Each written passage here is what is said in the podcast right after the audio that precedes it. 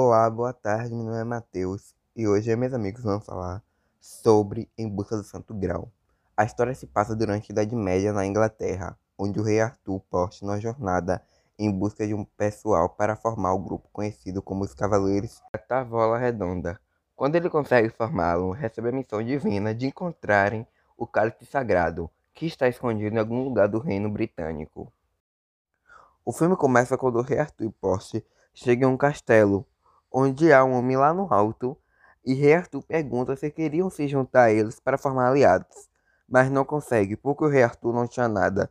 Eles usavam cocos para formar os sons de passo, mas o homem pergunta por que eles, como eles conseguiram coco, porque naquela época era difícil, e eles disseram que as andorinhas trouxeram. Logo eles vão para o outro castelo e encontram em frente dois camponeses trabalhando e eles debatem sobre o poder político, porque os camponeses não reconheceram o rei Arthur. Eles falam que não sabia que tinha um rei e era uma coletividade autônoma e vivia na ditadura que era uma comunidade anacrosindicalista e legitimação popular do governo. Vários camponeses são oprimidos e vivem na miséria e pela violência do regime. Meu nome é Lorena, vou falar sobre o sistema feudal em questão social, política e econômica. A sociedade naquela época abordada era muito precária em todos os sentidos em comparação a hoje. No filme, eles mostram muito bem a diferença social entre as duas classes mais abordadas no filme, que é a nobreza e os servos. A nobreza e os guerreiros sempre mais limpos e bem vestidos, já os camponeses eram mais pobres miseráveis e viviam na sujeira. Tanto que no começo do filme os pobres estão na sujeira e no meio dos mortos, e alguns percebem que o rei Arthur é nobre por causa da roupa que está limpa. A nobreza era a classe mais alta do feudalismo, pois era quem controlava as grandes propriedades agrícolas. Era da nobreza que provinham os senhores feudais e os principais membros do clero. Entre os nobres havia a diferenciação social entre suzeranos e vassalos, sendo os primeiros os que detinham mais poder em relação aos segundos. O poder se exercia durante o feudalismo através do controle de um maior número de terras e servos. Assim, um suzerano entregava a um vassalo certa quantidade de terras e servos em troca de sua lealdade. A parte que me chamou mais atenção no filme foi que Botaram a roupa na menina e no nariz de bruxa para poder queimar ela. Opa, e aí? Meu nome é Leonardo e eu vou complementar o que Lorena já disse. Bom, o sistema feudal era dividido em três classes: a nobreza, o clero e os servos. Bom, Lorena já explicou um, um pouco sobre a nobreza e eu vou explicar sobre os servos e o clero. Bom, o clero não foi tão aprofundado no filme, mas ainda assim é muito importante para a sociedade feudal da época. Tanto que o que eles mais procuram no filme é um símbolo religioso. Enfim, a diferença social e econômica da base da pirâmide e contra o pessoal que estava no topo era extremamente gigante, era estratosférico. Enquanto uns sempre tinham dinheiro, sempre estavam bem vestidos, o pessoal que, era, que estava na base, que eram os servos, eles sempre eram maltrapidos, sujos, doentes, viviam no meio dos mortos e dos animais. Bom, é, eu vou explicar um pouco mais agora sobre vou explicar um pouco mais agora sobre os servos, aprofundar um pouquinho mais. Bom, os servos eram os camponeses que constituíam a maior parte da população no feudalismo. Viviam presos à terra e eram obrigados a prestar serviços pesados para os senhores feudais, e também a pagar grande quantidade de impostos. Dessa forma, a exploração do trabalho era gigante e isso era a base da riqueza feudal, do sistema feudal. Exatamente. Os ricos não ficaram ricos usando o código do Kawai. Eles usavam a exploração do trabalho com servos. Bom, o clero. O clero, eles não se distinguiam muito dos senhores feudais a não ser pelo controle religioso do catolicismo cristão que essa camada da nobreza detinha.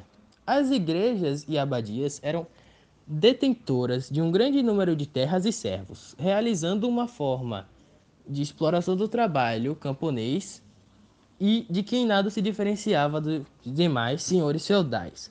O cristianismo, como principal sistema ideológico do período, era também uma das principais características do feudalismo.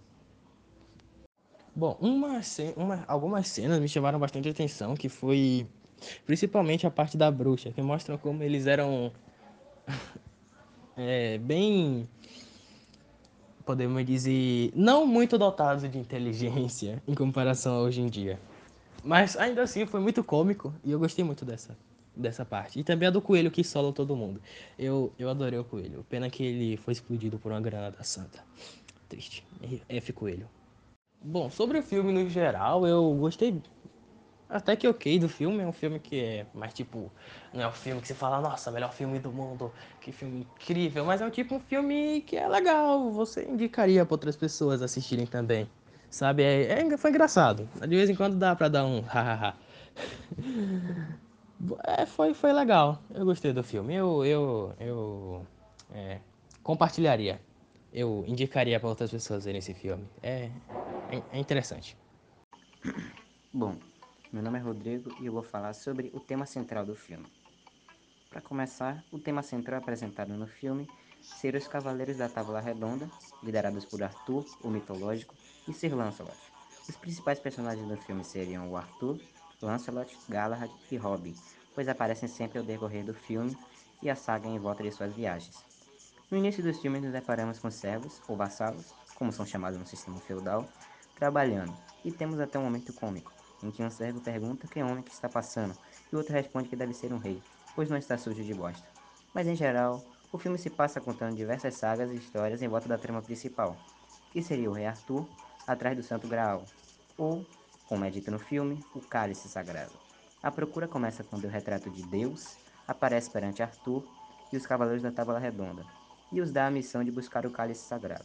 Então, no meio dessa aventura, Sir Galahad chega em um castelo e vê o cálice sagrado acima dele, como se fosse sinal divino. Porém, chegando lá, ele apenas encontra mulheres e acaba sendo encurralado por elas. Porém, é salvo da tentação por outros cavaleiros. Na minha opinião, essa foi a melhor parte do filme, mas enfim. Depois eles encontram os grandes, míticos e poderosos guardiões e cavaleiros do Ni, que os dá a missão de voltar com o tio Barry. Depois disso, é apresentado ao espectador uma situação em que o rei força seu filho a se casar só por conta de manter seu reino e de ganhar terra de estabelecer. Porém, ele é salvo pelo grande ideal, Sir Lancelot. Logo depois, Rei Arthur consegue o tio Barry, e quando vai entregar os cavaleiros do Ni, ele é informado que atualmente eles se autodenominam cavaleiros que dizem Ek Ek Ek Tepan, e os dão a missão de achar outro tio Barry. Resumindo tudo isso, no final Arthur convoca seu exército e quando você acha que realmente o filme vai ficar bom, de repente aparece um carro de polícia e Arthur é preso por formação de quadrilha e assim acaba o filme. Na minha opinião, o filme seria muito melhor se não enrolasse tanto e simplesmente fosse direto ao assunto. Porém, os momentos cômicos foram ótimos e fica só essa crítica mesmo. Bom dia, meu nome é Eduardo Sena e eu vou falar um pouco dos personagens do filme. O filme conta com alguns personagens que se destacam pelo seu papel na história.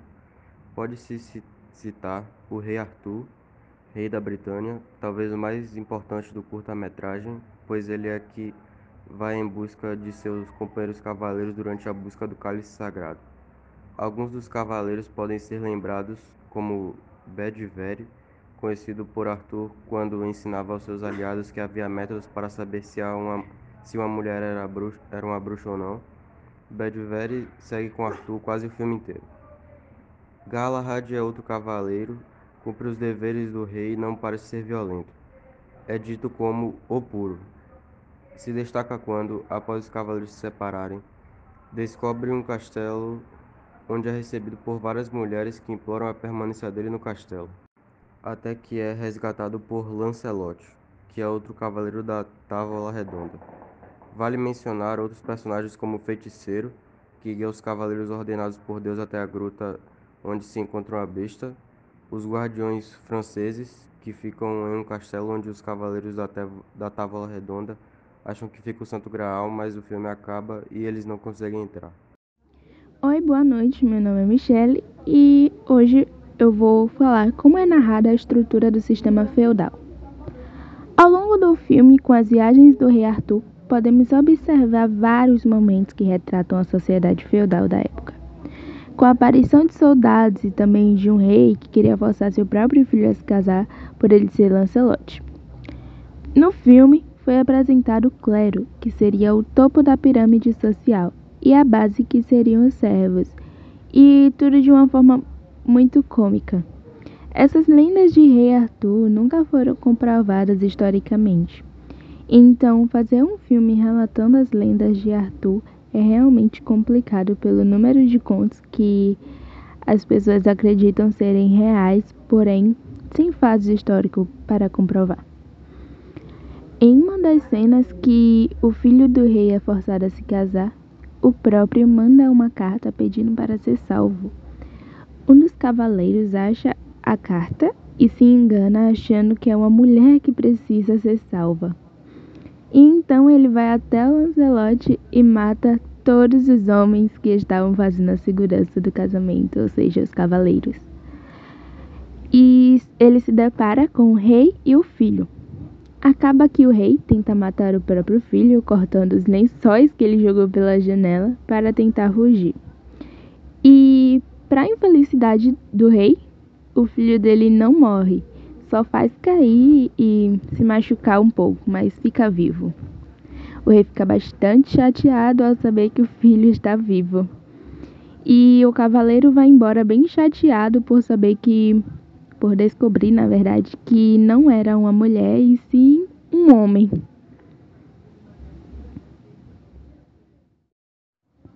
É isso, eu espero que vocês tenham entendido como é narrada a estrutura do sistema feudal.